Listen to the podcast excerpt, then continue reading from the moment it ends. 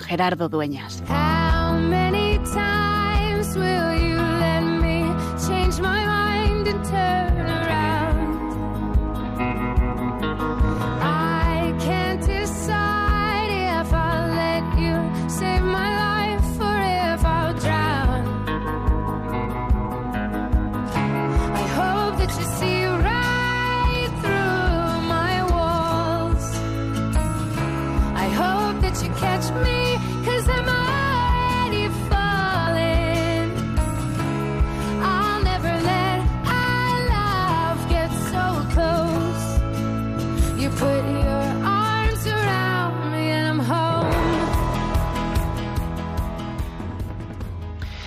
La verdad que se escucha por aquí y por allí como pues la pandemia que se prolonga ya durante dos largos años va afectando nuestra salud mental. Y como sabes, porque lo hemos compartido en diversas ocasiones aquí en Tiempo de Cuidar, desarrollo mi tarea pastoral como capellán, como coordinador del Servicio de Atención Espiritual y Religiosa de un hospital dedicado a las personas con problemas de salud mental.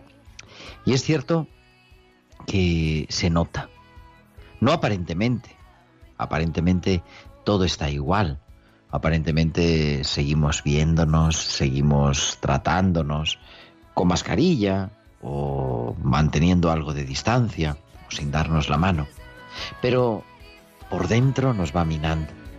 Y en estos últimos años que siempre he celebrado la Navidad y, poder acompañar, ¿verdad?, a las personas que están ingresadas en el hospital en estos días que hemos terminado hace unos 10, hemos notado un lío especial, un jaleo especial, mayor nerviosismo, quizá menos paciencia, y se detectaba incluso en las celebraciones litúrgicas en la capilla.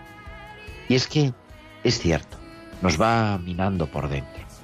Sin embargo, hoy, cuando hace un rato celebraba con ellos, con ese grupo de fieles que van, esos 30, 40 pacientes que cada día nos reunimos para escuchar la palabra de Dios, para alimentarnos de la mesa del altar, nos ha regalado la liturgia de hoy la lectura de la unción del rey David, el que pasaba desapercibido. Cuando Samuel, como sabes, acabamos de escuchar también en la misa en Radio María, eh, se presenta para ungir al nuevo rey, al hijo de Jesé. Ni siquiera Jesé había pensado en David, estaba pastoreando a las ovejas, al ganado, fuera. Y él le presentó, Jesé presentó al resto de los hermanos. Pero ninguno era el elegido de Dios. Y le dijo Samuel a Jesé, ¿falta algún hijo? ¿Queda algún otro? Sí, está David, está pastoreando en el campo. Pues dile que venga, le contestó el profeta, porque hasta que no venga no empezamos. Y cuando llegó, Dios le dijo al profeta, este es, úngelo. Y lo ungió y, y resultó el rey David uno de los personajes claves en la historia de la salvación y en la historia del pueblo de Israel. Y es que Dios aparece donde menos nos lo esperamos. Dios tiene una misión irrepetible para cada uno de nosotros y a través de la historia, a través de la realidad, a través de nuestras pequeñas historias, se va colando en nuestra vida. En este tiempo que decimos se nos está haciendo largo, con esa falta de paciencia, con esa falta de contacto, con esa falta de abrazo, podemos descubrir que Dios tiene también una misión para cada uno de nosotros y que cuando nos ve, incluso aunque nosotros no nos lo creamos, también de corazón nos, nos dice, este es, úngelo. Y fuimos ungidos en el bautismo, en la confirmación o también en el sacramento del orden. Que no nos olvidemos que somos elegidos de Dios, consagrados por Él para participar como sacerdotes, profetas y reyes de la misión de su pueblo. Y que no nos olvidemos que eso pasa siempre y cada vez más por cuidar a los demás. Por eso queremos recordarnos cada martes que es tiempo de cuidar.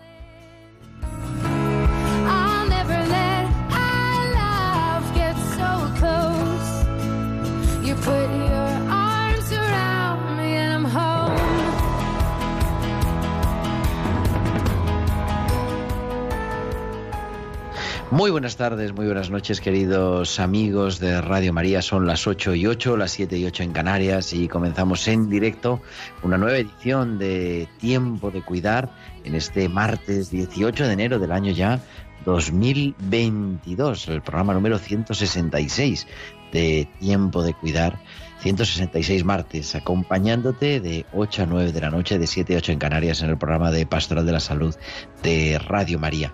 Y con un equipo de primera, haciendo que sea posible que me estés escuchando en este momento en los estudios centrales de Radio María, en el Paseo de los Lanceros, está Javier Pérez, nuestro compañero técnico y amigo. Javi, muy buenas noches. Buenas noches, Gerardo.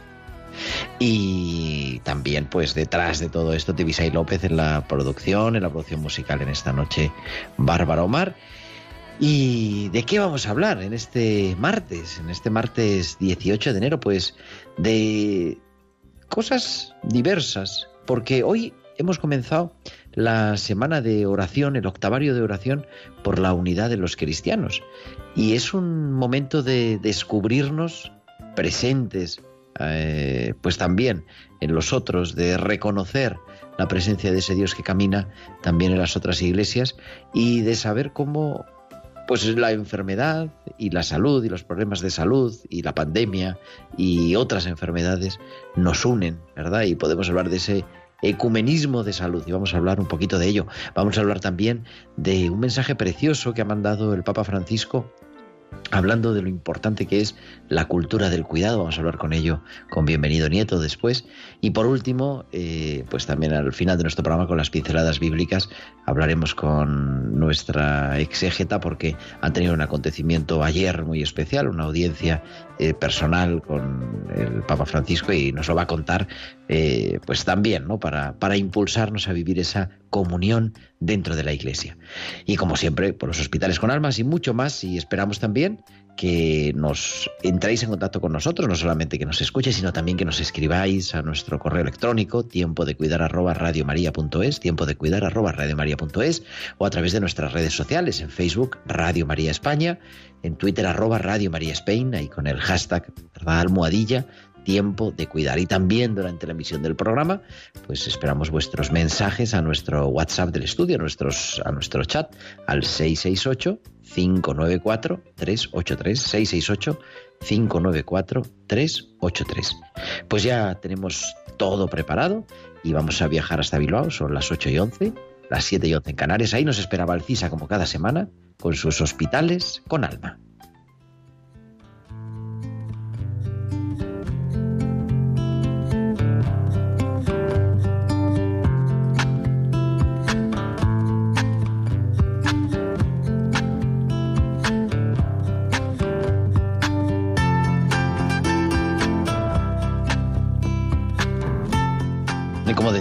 Tenemos a Valcisa que cada semana nos trae sus hospitales con alma a tiempo de cuidar.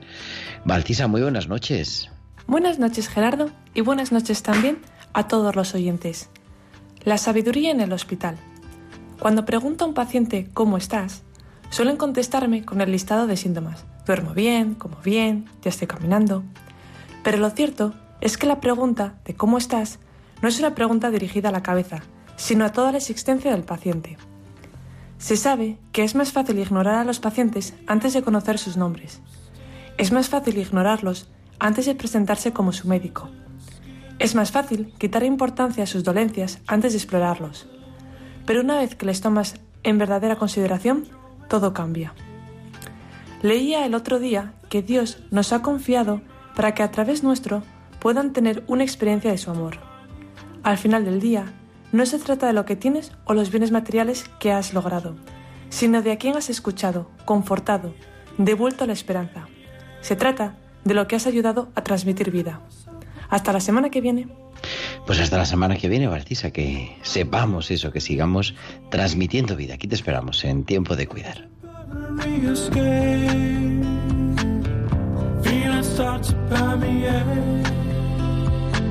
We lie beneath the stars at night. Our hands grip.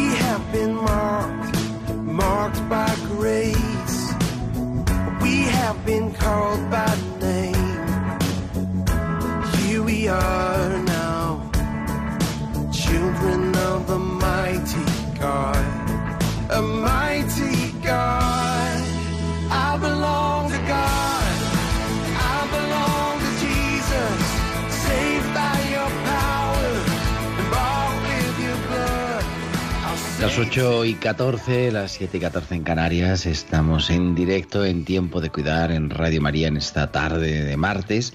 Y vamos a viajar hasta Zaragoza, porque hace tiempo que no hablábamos con uno de nuestros colaboradores, que es nuestro querido amigo Antonio Moreno, que es párroco de Valdespartera en Zaragoza y recién delegado de ecumenismo de la delegación de, de, conciliario de la delegación de ecumenismo de la archidiócesis de Zaragoza. Antonio, muy buenas noches. Pues buenas noches, eh, Gerardo. Una alegría volver a, a oírte y estar con, con, los oyentes de Radio María.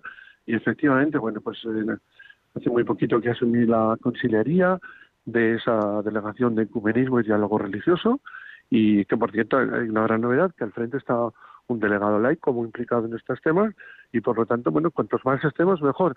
Y ahora mismo acabamos de terminar la primera celebración en la Iglesia Episcopal Reformada Española, la Ayere, de la Comunión Anglicana, para iniciar esta semana eh, del 18 al 25 de enero, para que entre todos hagamos posible ese el milagro ¿verdad? de Dios, ese deseo de Cristo de la última cena de que todos seamos unos para que el mundo crea.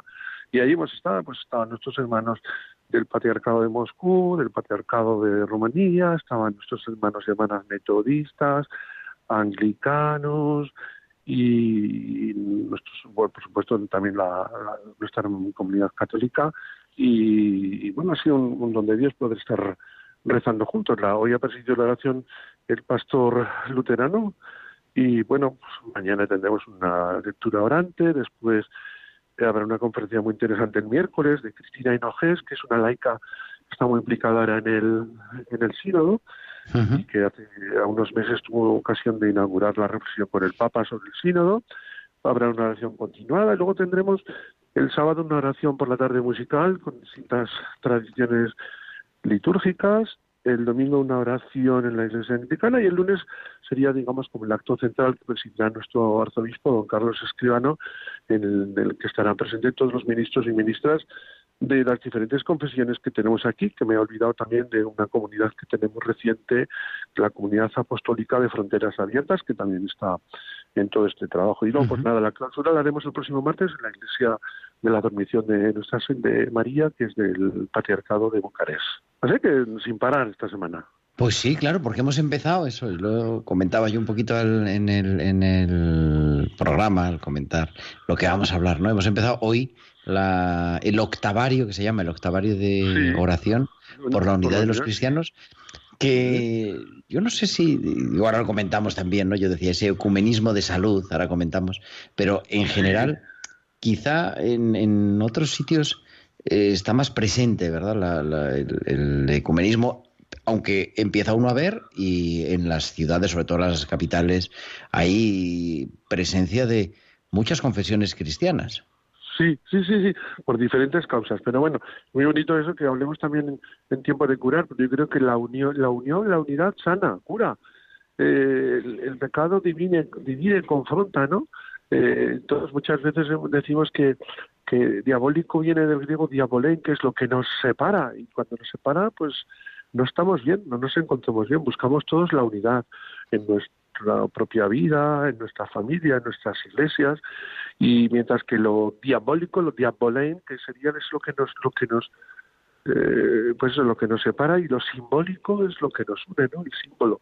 Entonces, yo creo que es, muy apropiado hablar, porque además nuestros oyentes pueden esta semana de verdad incrementar su oración por esto, porque esto del ecumenismo no es un capricho de nadie, es un deseo del propio corazón de Jesús, del corazón de Cristo, cuando la verdad en, en, la, última cena, Padre, que todo, que tú, igual que nosotros somos uno, que todos sean uno para que el mundo crea, porque la división de los cristianos es un escándalo, es un escándalo terrible que no se puede eh, comprender. Tenemos que superar todos los problemas históricos que hemos tenido, que nos han dividido, construir unidad en la diversidad, ver un poco las diferentes tradiciones y yo creo que bueno, que no podemos cejar en este esfuerzo y por eso es una, un desafío en este tiempo de sínodo también, para que nosotros este año, el, comienzo de, del sínodo en la diócesis, en la, misa que tuvimos inaugurar en la, en la Basílica del Pilar, pues allí nuestro obispo tuvo la deferencia, algo que no había ocurrido hasta ahora, de que estuvieran presentes allí en, primera fila los ministros de todas las confesiones cristianas. Entonces, la verdad que es un, un reto, tenemos que hacer todo lo que podamos. Yo creo que a nivel, no, sé cuál es tu opinión, porque aunque el reciente nombramiento de conciliario de la Delegación de Ecumenismo, eh, llevas trabajando en este campo de hace muchos, pero muchos años. Muchos años, porque tuve la suerte de vivir seis años en Ginebra, y, entonces allí, en, muchos de, los países en los que me ha tocado estar, el ecumenismo es una realidad cotidiana. Puedes tener un, un amigo, un vecino valdense, puedes tener un amigo calvinista, otra familia anglicana, o sea, quiere decir que es, es un día a día, ¿no? Matrimonios mixtos de diferentes confesiones.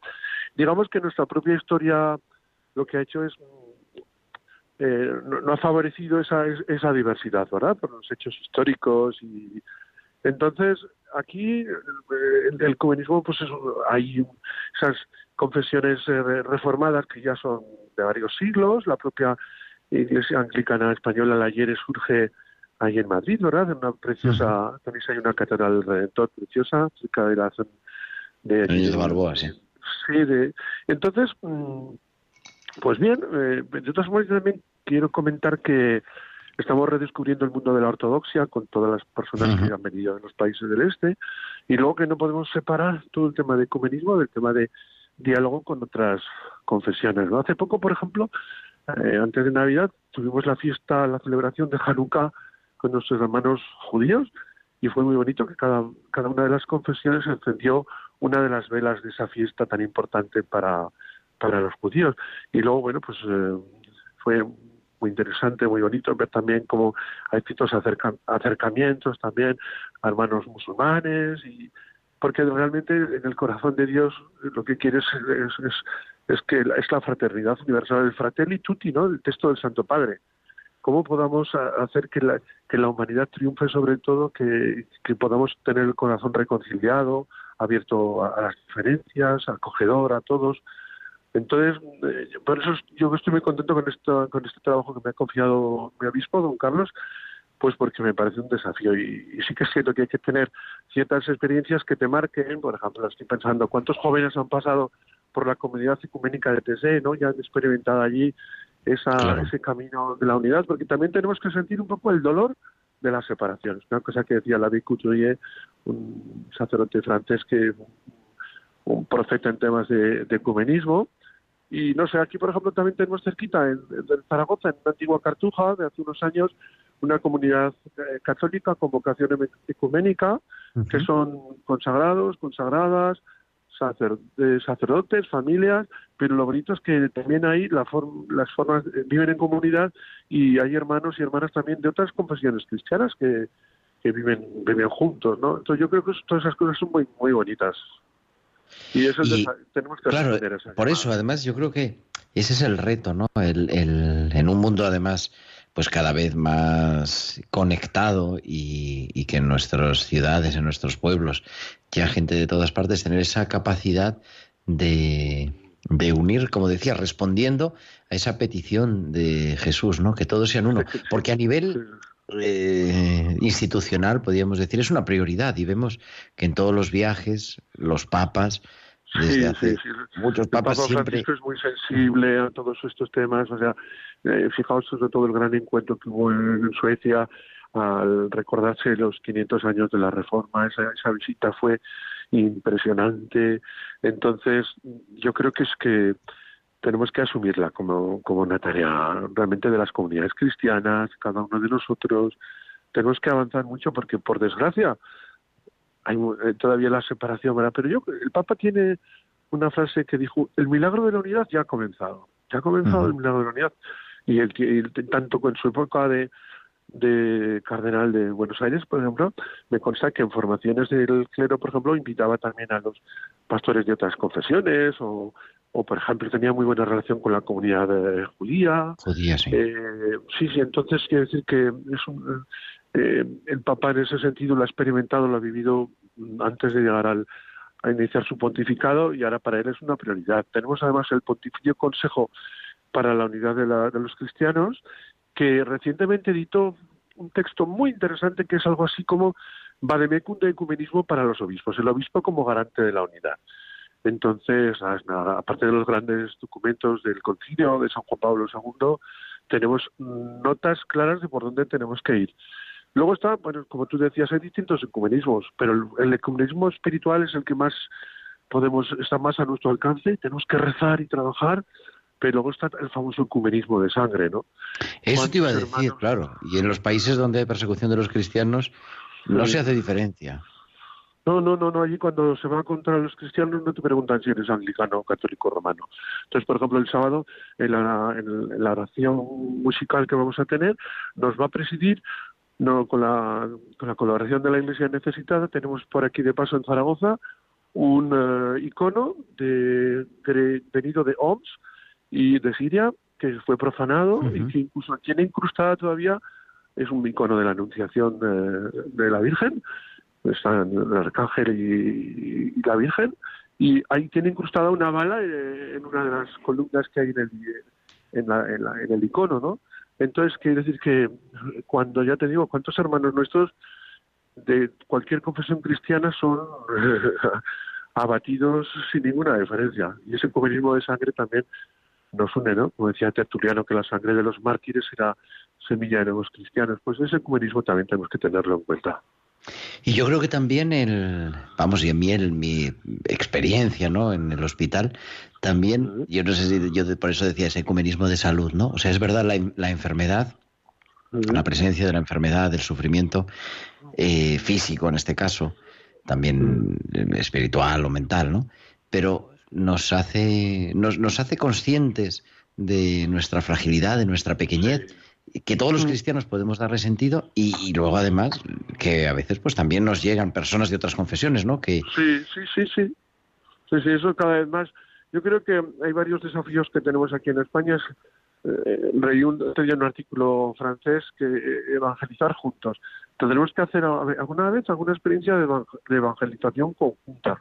Y luego creo que donde tenemos que estar ya trabajando es en los temas de, de caridad, de justicia, de respeto a la, a, la, a la, a la creación, eh, todas esas cosas me parecería que serían un buen testimonio. Empezar a hacer acciones conjuntas en las que nos una, por encima de todo, la fe en Cristo Jesús, ¿no? Más allá de las de las diferencias. Y entonces me parece que ahora mismo en, los, fíjate tú, la iniciativa de, del 1 de septiembre como Día de la Creación, es una iniciativa que viene del mundo de la ortodoxia, ¿no? Y que nosotros hemos, nos hemos sumado.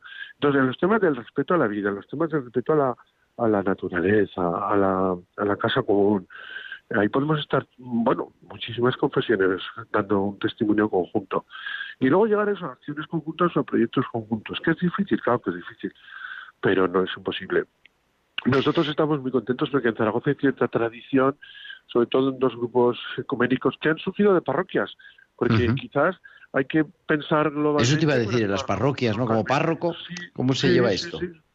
Pues mira, nosotros, por ejemplo, hemos tenido, tenemos en mi parroquia, hay un pequeño grupo de una iglesia de Dios, que es una rama, una de las ramas de reformada, y, les tenemos los, los locales y vienen a rezar todas las semanas.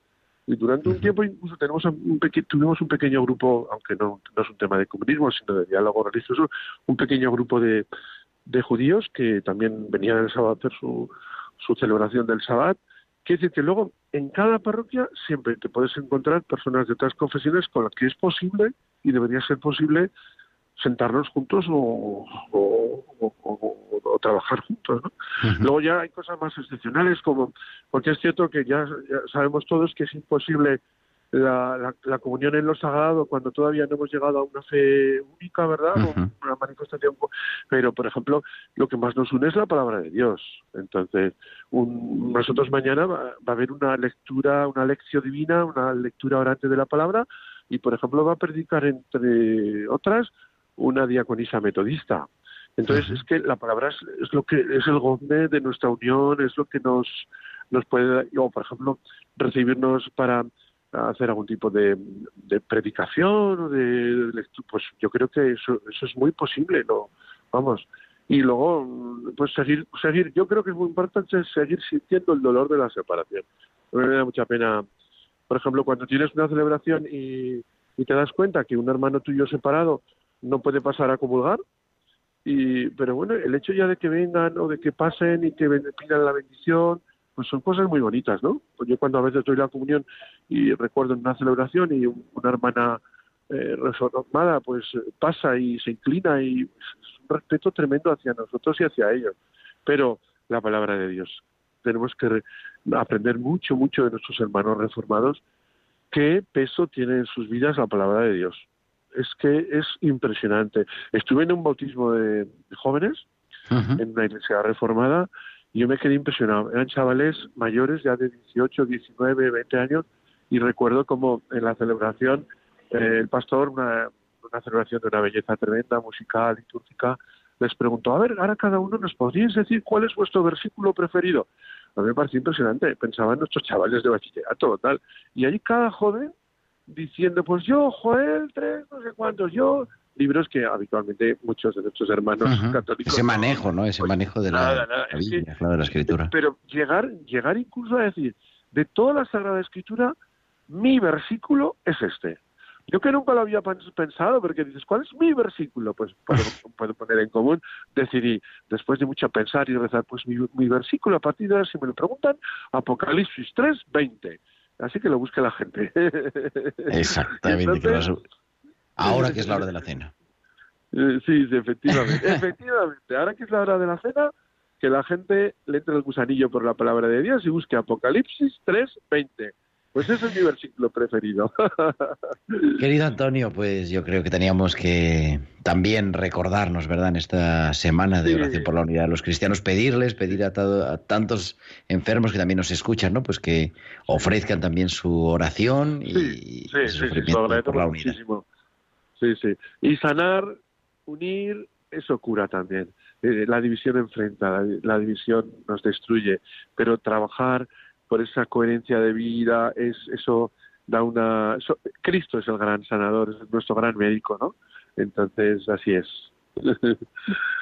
Querido Antonio Montero, Moreno, digo, eh, pues muchísima en fin, muchísimo ánimo en esta semana de especial trabajo. Gracias a ti, Gerardo, y a Radio María por estar siempre sintiendo con la Iglesia las necesidades, las prioridades de la Iglesia y que toda la gente que nos esté viendo, especialmente esos enfermos, que puedan hacer su ecumenismo también desde su enfermedad, desde su soledad, desde... Estoy seguro que el Señor lo recibirá con los brazos abiertos. Antonio Moreno, párroco de Valdespartera en Zaragoza y conciliar de la Delegación de Ecumenismo también del Arzobispo de Zaragoza. Muchísimas gracias y muy buenas noches. A vosotros, buenas noches. El Señor os bendiga.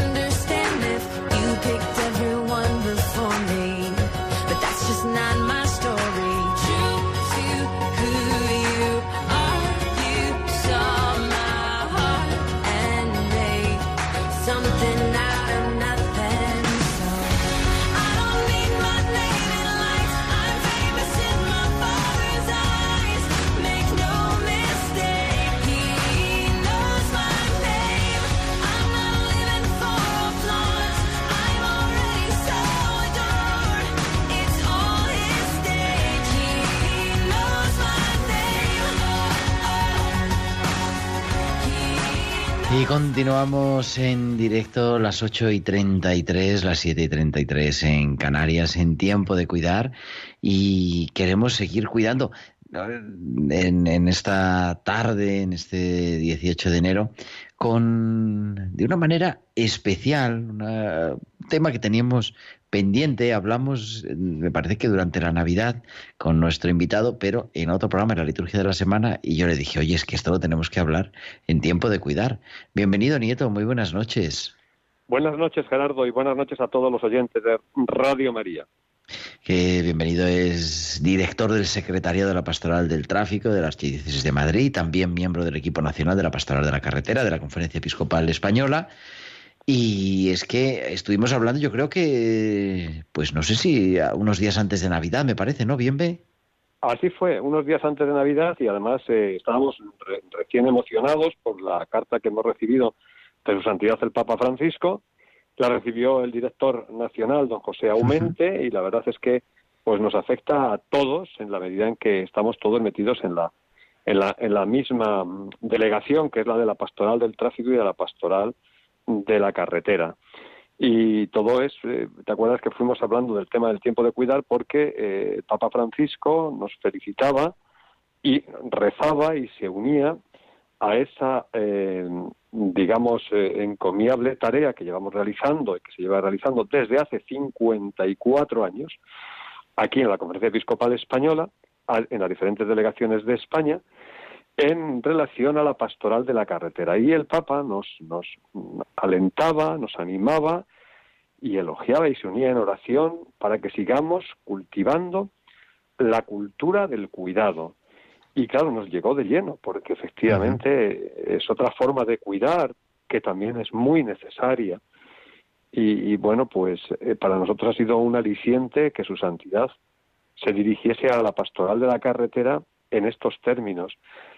Me uno a vuestro a, a vuestro apoyo, a vuestra tarea de la cercanía y de que seguir cultivando la cultura del cuidado. Qué cosa más bonita en este programa de tiempo de cuidar. Y- La cultura del cuidado, efectivamente, que, que es pues tarea, la tarea de del todos, ¿no? Y en la carretera también, porque, claro, a veces lo identificamos. Yo, cuando preparábamos esta entrevista, eh, claro, identificamos la tarea de la carretera, bueno, pues con la concienciación, de la pedir prudencia, etcétera. Esa es pero una es que hay parte, mucho esa es una parte. claro.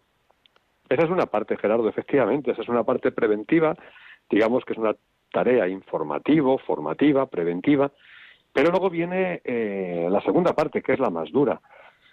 Curiosamente, el día 7 de enero, el ministro del Interior nos facilitaba a un grupo de personas y luego a todos los medios de comunicación los datos de, eh, del balance de los siniestros viales en carretera, ¿vale?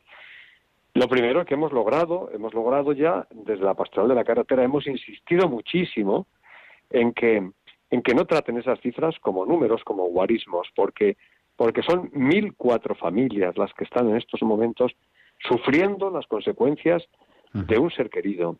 Y, y aquí es donde es donde entra la segunda parte, que es la parte del cuidar, la parte de la cercanía.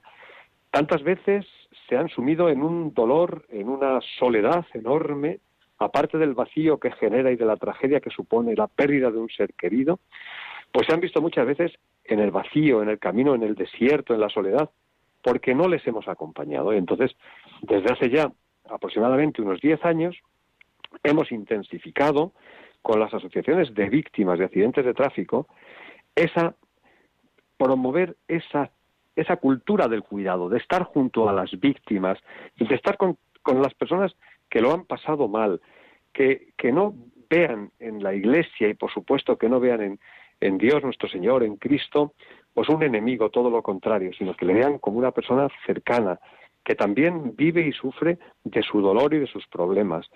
Esa, esa soledad muchas veces nos lo han nos lo han pedido, que les acompañemos, que estemos a su lado, que seamos, si quieres, hasta su paño de lágrimas, porque sí es cierto que cuando hay una muerte trágica por un accidente o un siniestro vial en la carretera, las compañías de seguros pagan una indemnización.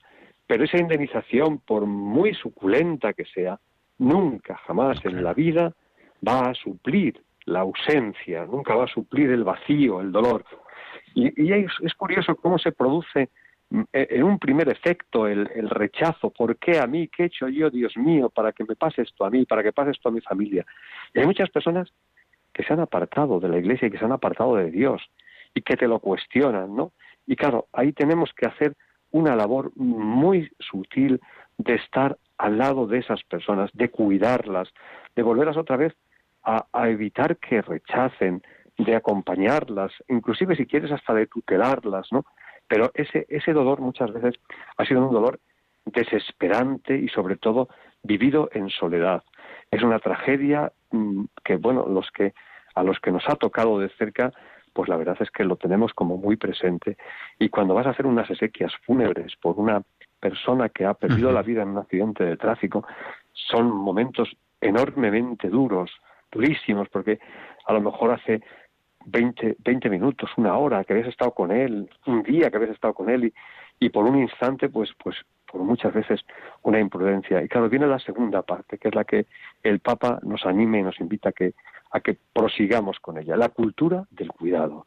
Y esa cultura del cuidado es mostrar la cercanía, mostrar la acogida, mostrar el rostro humano de Cristo y ponerlo en manos de la Virgen de la Prudencia que también nos la bendijo el Papa Francisco, precisamente para eso, para que esa virtud, que es la virtud cardinal de la prudencia, también seamos capaces de fomentarla. Pero nosotros sí que nos hemos visto muy reflejados con esas palabras del Papa Francisco, que sigamos cultivando la cultura del cuidado. Y las asociaciones de víctimas, pues la verdad es que sí que están, están muy agradecidas por estas campañas y por esta cercanía que les estamos mostrando. Hoy no es que la verdad es cierto que, las infraestructuras han mejorado, que han, se han disminuido, ¿no? En los últimos años mucho los números de las víctimas, pero claro, mil personas. Mil cuatro personas. Mil cuatro. Es el balance. Mil cuatro. Este año han sido mil cuatro personas las del balance de las que se han, perdido la vida en las carreteras. 2021. Porque, 2021. Porque ahora falta, ahora falta sumar a esas víctimas, a esas personas que han perdido la vida en la carretera, falta sumar las personas que han perdido también la vida víctimas de accidentes de tráfico en los municipios de España, en las provincias de España. Esto más o menos lo tendremos Eso solamente en carretera. Solo se ha sido en carretera, solo en carretera. Lo que, lo que las vías interurbanas, efectivamente. Pero claro, falta un atropello, un accidente de moto. Faltan los atropellos, los, los, motoristas de las ciudades, los atropellos de las ciudades, faltan también los, los, siniestros que se producen en las ciudades, que no están recogidos estos datos ahí, pues llevan una contabilidad aparte. Sí que es cierto que los ayuntamientos están obligados a pasarle los datos a la Dirección General de Tráfico, pero hasta que se recopilan los 7.000 ayuntamientos que hay en España, pues es una labor bastante ingente. Lo han acelerado y yo creo que este año no van a tardar mucho en tenerlos recopilados.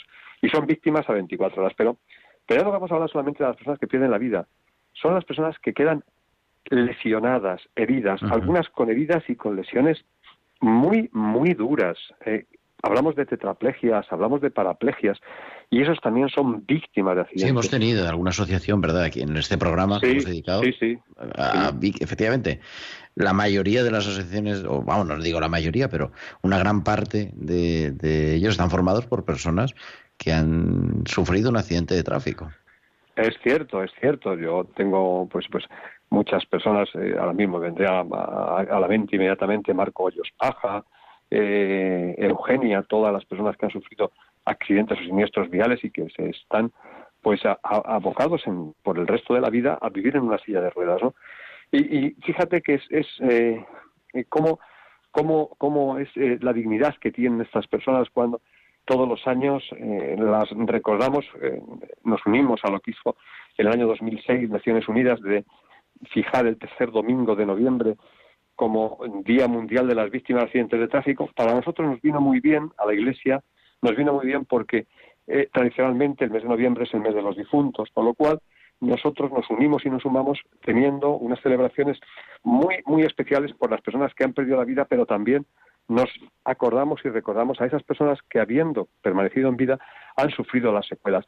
Y la verdad es que todos los años tenemos un encuentro con ellas muy emotivo y muy afectivo, y al que se suman, además, sin ningún tipo de cortapisas, las autoridades, la mayoría de las veces el ministro del Interior, la consejera o el consejero de, de Interior de la Comunidad de Madrid, secretarios de Estado, en fin, no ponen ningún tipo ni de obstáculos ni de impedimentos, porque también son víctimas. Es que hablamos de unas mm, de una cantidad de, personas enorme, mil cuatro, es que es, es terrible, es una cosa para, para, para, para analizarlo, ¿no? para mm, de alguna forma estructurarlo, decir, oiga, que es que estamos hablando de mil cuatro personas que son mil cuatro familias y esto es muy doloroso, esto genera mucho desasosiego, mucho dolor.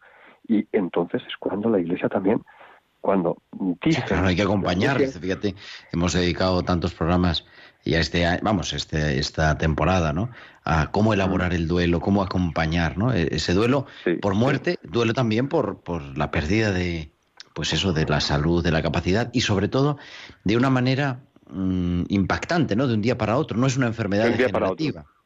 Claro es que esto es de un día para otro esa es, esa es digamos un poco la mm, la diferencia que hay, es que esta, la tragedia está mm, de alguna forma patente y se hace patente de un día para otro. Decía que, mm, nos gusta esta idea de la cercanía y de la cultura del cuidado, porque es cierto un, un, lema que tenemos, ¿no? que, que, está muy también unido a otra de las actividades que hacemos en la diócesis de Madrid. Cuando el dolor del ser humano no descansa, la Iglesia tiene que velar. Qué palabras más bonitas. Y en esa vela, para ese, ese cuidado del dolor, para esa empatía hacia el dolor, para esa alteridad ante el dolor, nosotros tenemos que demostrarla y estamos haciéndolo cada vez con más convencimiento de lo que hacemos, porque tenemos que es lo que se necesita en estos momentos y lo que nos pide también el Papa Francisco, cosa que a nosotros nos ha llenado de enorme satisfacción. Decías, hacía referencia, nos quedamos sin tiempo, pero al, al SARCO, al Servicio de Atención Religiosa Urgente, ¿verdad? Atendiendo a tantos enfermos en sus casas, también en residencias. Pensaba yo también en tantos trabajadores de los servicios de emergencia, conductores de ambulancia, conductores de, bueno, policía también, ¿no? Eso es una de las cosas que sí que ha mejorado de una forma extraordinaria. Mira, yo recuerdo hace ya una treintena de años cómo tardaba en llegar un servicio de emergencias hasta que se recogía una persona que había sufrido el accidente pasaban, pasaban tantas y tantas horas, tantos y tantos minutos, que muchas veces se perdía la vida cuando en circunstancias se pudiera haber salvado. Esa emergencia ha mejorado muchísimo y esos tiempos, ahora una asistencia puede tardar tres, cuatro minutos en presentarse un helicóptero, ¿no? Eso sí que se ha mejorado. Mm, yo he conocido a sacerdotes, y creo que tú también, Gerardo, que han tenido que practicar la unción, la unción en la propia carretera, dar y además sin ningún tipo de problemas, es decir, el sacerdote pasaba, iba, llegaba y daba y aplicaba la unción. Pues hoy eso ya es prácticamente mm, raro, muy raro. No te voy a decir imposible, pero ya es enormemente raro porque generalmente se producen las evacuaciones en, en muy corto espacio de tiempo y con la mayor rapidez posible. Pero sí que es cierto sí que es cierto que esas personas entran en los hospitales llevados por los servicios de emergencia, llámese bomberos, llámese policía, llámese ambulancias. Esto es algo que mm, con las asociaciones de víctimas colaboramos eh, haciendo una actividad que la llamamos Road Show, eh, nos hemos unido ahí la pastoral de la carretera con una asociación internacional y con una asociación de víctimas, en la cual se expone ante un auditorio de chavales de segundo de bachillerato eh, esta problemática. Y se llama la cadena, se representa un poco la cadena del accidente, del siniestro vial, la, la, expresión puesta con la versión que puede dar un policía, la versión que puede dar un bombero, la, la, versión que puede dar un SAMU, un, técnico de emergencias, y luego ya viene la segunda parte. La segunda parte es lo que pasa después del accidente, cuando ha aparecido una tetraplegia o cuando ha habido, ha habido muerte, cuando ha habido pérdida de alguno de los miembros, en fin, todo esto se hace en una representación y la verdad es que es muy impactante. Y esa, esa es una de las labores tan bonitas que se están haciendo, tan, tan cercanas para que se den cuenta que esto es una tarea de todos, tanto la de la prevención y sobre todo una labor con la que nos la tomamos con mucha intensidad, que es la labor de cuidar, la labor de, estar cercanos, la labor de acompañar. Y estamos enormemente retados para seguir en ello. Querido, bienvenido, bienvenido Nieto, muchísimas gracias y, muchas gracias a Radio María, gracias a cultura del cuidado. y gracias a Radio María y, y, seguir cultivando la cultura del cuidado, Gerardo, que es una cosa extraordinariamente necesaria y útil. Bienvenido, Nieto, director del Secretariado de la Pastoral del Tráfico de la Diócesis de Madrid y también miembro del equipo nacional de la Pastoral de la Carretera de la Conferencia Episcopal. Muchísimas gracias, buenas noches. Buenas noches, muchas gracias, Gerardo.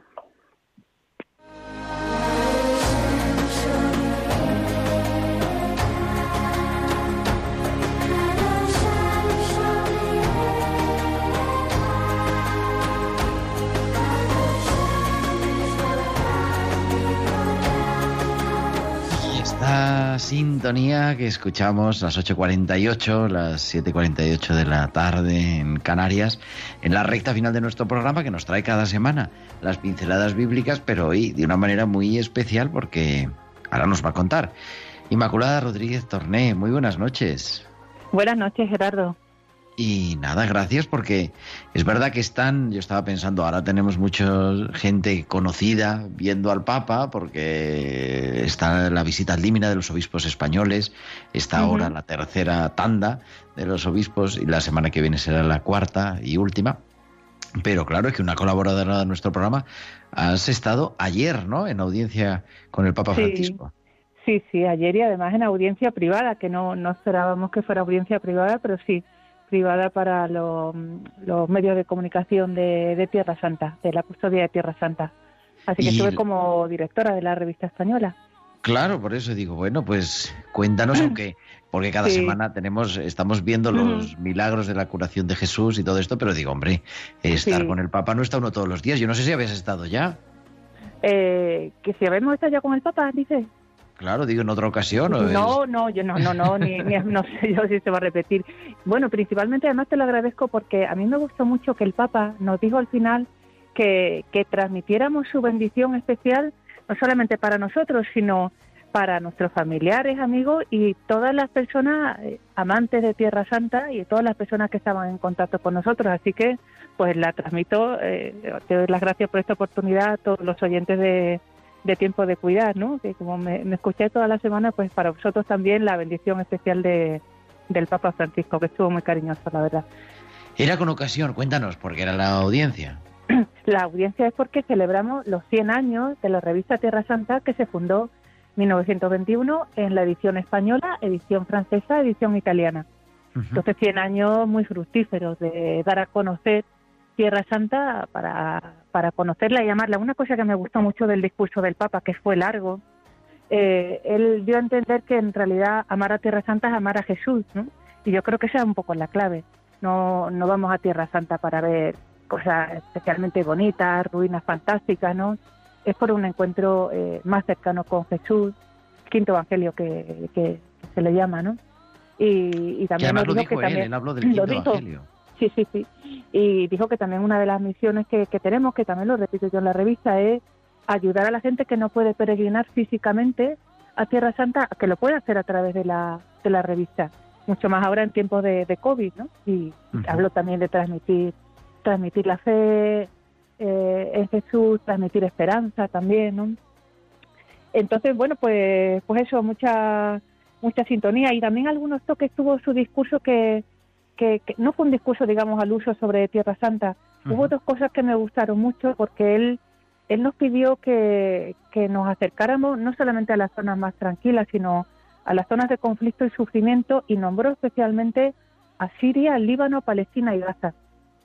Y bueno, yo creo que es importante también, ¿no? Que nos acerquemos a los cristianos y no cristianos que están sufriendo tanto allí. Y también nos pidió que contáramos las historias de, de fraternidad y de hermandad entre los cristianos que vivimos en Tierra Santa. Dice que yo mismo he podido comprobar que están más cerca de la unidad de lo que estamos en el resto de la iglesia allí. Eh, entre los cristianos y también entre los hijos de Abraham, es decir, entre judíos, eh, eh, musulmanes y, cristianos.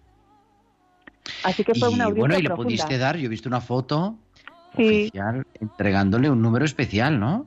Sí, encuadernamos eh, los tres números especiales que hicimos con ocasión de los 800 años de la custodia de Tierra Santa, 800 años del encuentro entre San Francisco y el Sultán y ahora el número especial de los 800 años de centenario de la fundación de la, revista. Y luego le sí que es verdad que también le, le una carta personal al, al Papa, así que tuve tuve esa alegría. Y le dije, le dije, Santo Padre, rezo por usted todos los días y me dijo, muchas gracias, que me hace mucha falta. Pues así es, efectivamente, así estamos. Y bueno, tenemos un proyecto bonito, ¿Mm? ya lo iremos contando, estamos ahí fraguando para tener una experiencia de, de, acompañar a enfermos, ¿verdad? Que lo hemos hablado fuera de micrófono, pero bueno, estamos gestando este verano en, bueno, en diversos hospitales, porque y conocer también esa realidad que un poco, con esto que me decías, es un poco lo que comentaba el Papa, ¿no? Conocer la realidad de, de, los cristianos y los no cristianos de la Tierra Santa en su día a día y en este caso, pues la experiencia de la enfermedad, la experiencia de estar ingresado en el hospital, que, es muy diferente estar en Gaza que estar en, en pues sí, sí, efectivamente, así es, sí, así es.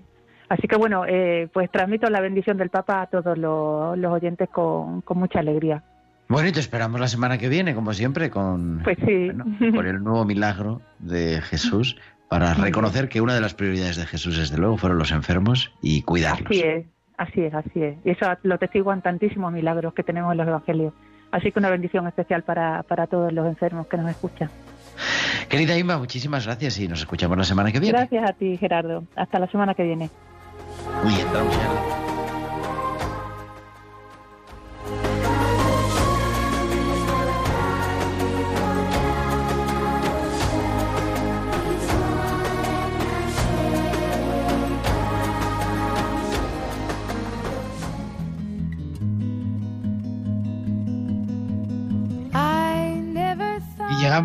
Pues al final de este programa especial, este programa especial de la unidad de los cristianos, de comunión también con el Papa. Tendremos que dedicar dentro, dentro de 15 días al mensaje que el Papa ha escrito con ocasión de la Jornada Mundial del Enfermo del próximo 11 de febrero, porque empieza ya la campaña del enfermo, que es un momento fuerte en la pastoral de la salud, pero tendremos programas. Nosotros de primeras venimos el próximo martes, será 25 de enero y estaremos aquí a las 8 de la tarde, las 7 en Canarias. Muchísimas gracias a Javier Pérez, que nos acompaña en el control de sonido.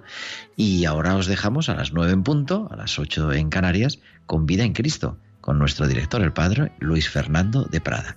Nosotros, como digo, nos escuchamos el próximo martes. Hasta entonces, con mi deseo de bendición. Un abrazo de vuestro amigo el diácono Gerardo Dueñas.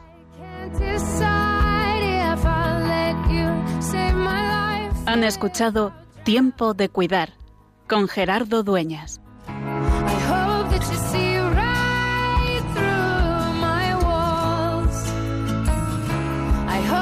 Catch me